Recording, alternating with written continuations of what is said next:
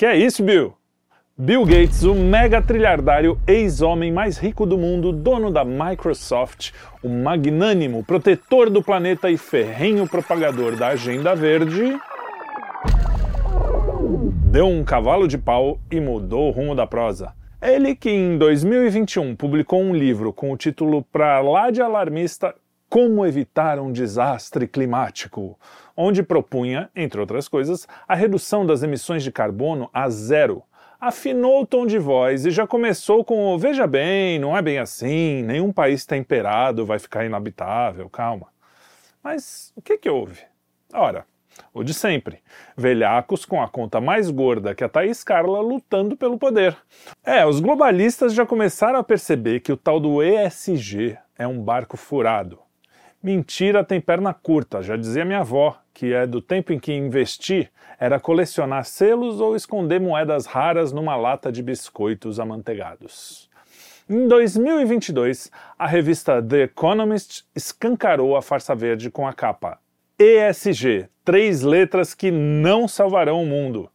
De lá para cá, megafundos de gestão de ativos como BlackRock e Vanguard pisaram no freio e anunciaram um recuo nos investimentos ditos sustentáveis. O McDonald's sorrateiramente retirou do seu site a sigla ESG. Uma antiga página chamada ESG Approach and Progress agora é chamada de Our Approach and Progress. Elon Musk tweetou recentemente que o ESG é o diabo.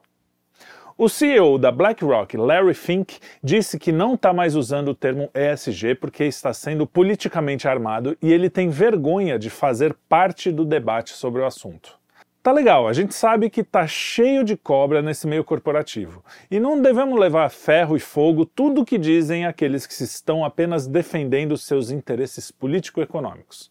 Mas o ponto é justamente esse. Sempre foi uma questão de interesse político e econômico. Nunca foi pelo clima, pelo araçari mulato, pelos caiapós, pelas seringueiras. ESG, uma sigla que significa Environmental Social Governance, traduzindo meio ambiente social e governança, foi apenas um slogan para legitimar o clube dos limpinhos. Ah, mas como o mundo está evoluindo, né? Como os empresários modernos se preocupam preocupam com o meio ambiente, com os pobres, com a sustentabilidade. Aham, uhum, tá bom. Balela, meu chapa. Companhias como a Apple ou a Coca-Cola, no topo dos investidores ESG, são empresas severamente criticadas por ativistas por produzirem altíssimos níveis de poluentes como lixo eletrônico e plástico.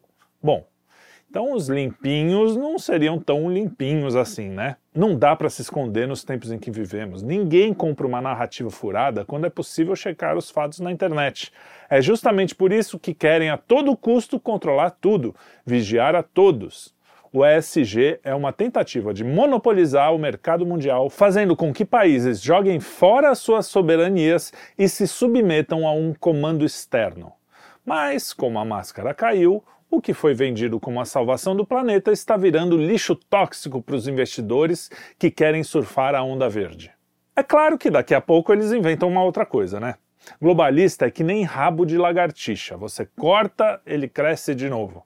Qual será a próxima panaceia? Bom, mas enquanto os maiores gestores do mundo estão fechando fundos ESG, aqui em Banânia continuamos apostando no cavalo errado. Projeto de país? Que nada. Fizemos o L. Somos o país do MST, das ONGs, da ONU, da comunidade LGTV. Amamos juntar letrinhas, por isso aderimos também ao ESG. Não interessa que estejam todos pulando fora desse barco, a gente prefere afundar com ele, né? Vai, Brasil!